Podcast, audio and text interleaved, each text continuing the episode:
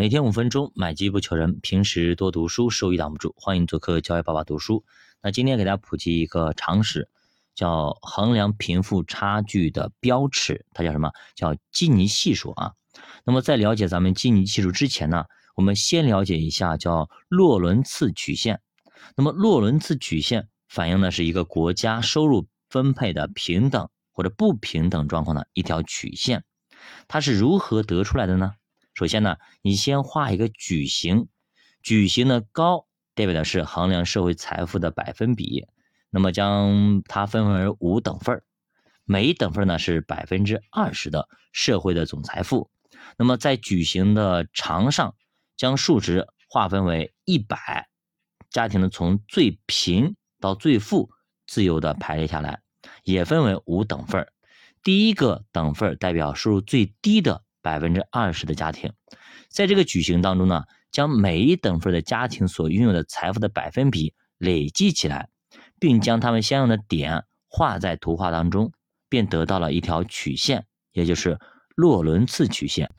这个曲线很好画啊，你只要去会画坐标，叫横轴和竖轴，你画一下啊，你每个分分五等份，你把图线标上去就可以了。那么基尼系数就是由洛伦茨曲线而来。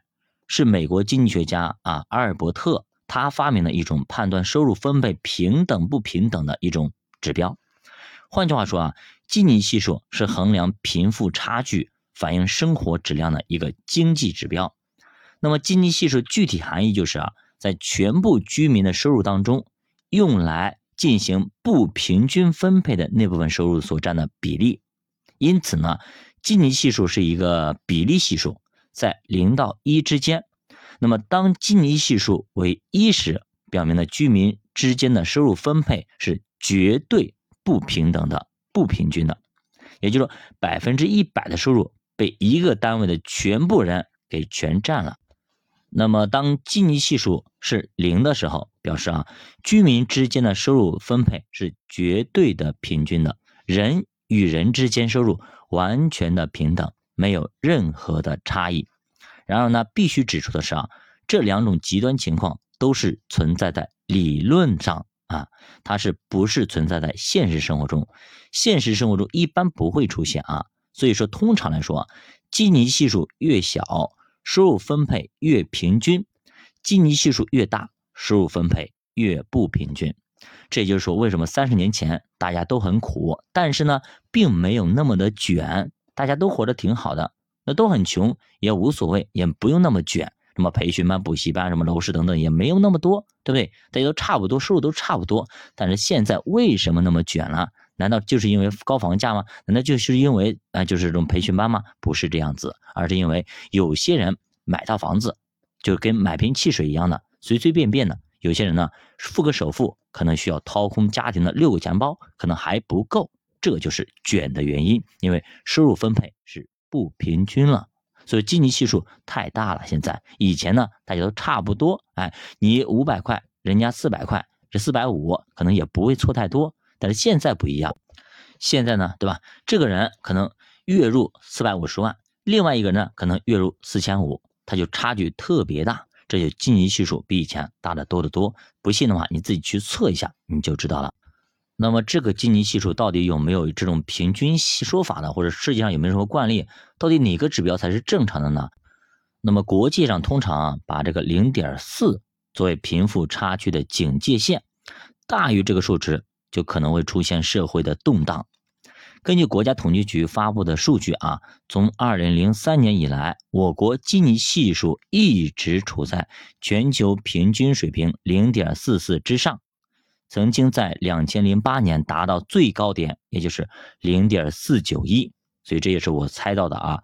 自那以后，基尼系数逐步呈回落态势。其中呢，两千零九年基尼系数是零点四九，二零一零年是零点四八，二零一一年是零点四七七，二零一二年是零点四七四，二零一三年是零点四七三，二零一四年零点四六九。所以这就是我刚刚说的，为什么现在我国。的人民那么卷，社会那么卷的原因就在这里啊，因为分配确实不平均，会导致社会的动荡。但是呢，我们回到二十世纪八十年代，我们的基尼系数其实只有零点三左右，甚至还不到。二零一六年一月十九号，国家统计局公布数据显示，二零一五年全国经济系数零点四六二，创下了二零零三年以来的最低值。到了二零一七年，国家统计局公布啊，经济系数是零点四六九，部分学者猜测已经高达百分之零点六。那么目前社会上这么个卷法，说实话，我们去好大胆去猜测一下，目前咱们这个经济系数到底有多少？那么估计零点六五都不一定打得住啊。从我们国家历年的呃这种经济系数来看啊，不难发现，我国存在着比较严重的贫富差距现象。此现象于二零零八年达到最高峰。那么是什么原因造成了我国经济系数居高不下呢？原因呢？可能是多方面的啊，比如说我们国家的产业结构发展的不均衡，农业领域平均收入太低了啊，因为种地种一年也就赚个五六百块钱，甚至还除去化肥等等不赚钱，所以才有那么多的农民工他不种地他去打工，就是这个原因啊。那么第三产业发展也不尽充分，又比如我们国家中小学企业发展不够充分，但是从业人数众多，加大了贫富的差距。尽管如今我国经济发展如日中天，经济系数已经逐渐的回落，但是仍大于国际贫富差距的警戒值零点四，依然需要引起高度的重视。中国有句老话叫“民不患寡而患不均”，教爸读书陪你一起慢慢变富。我们下节再见。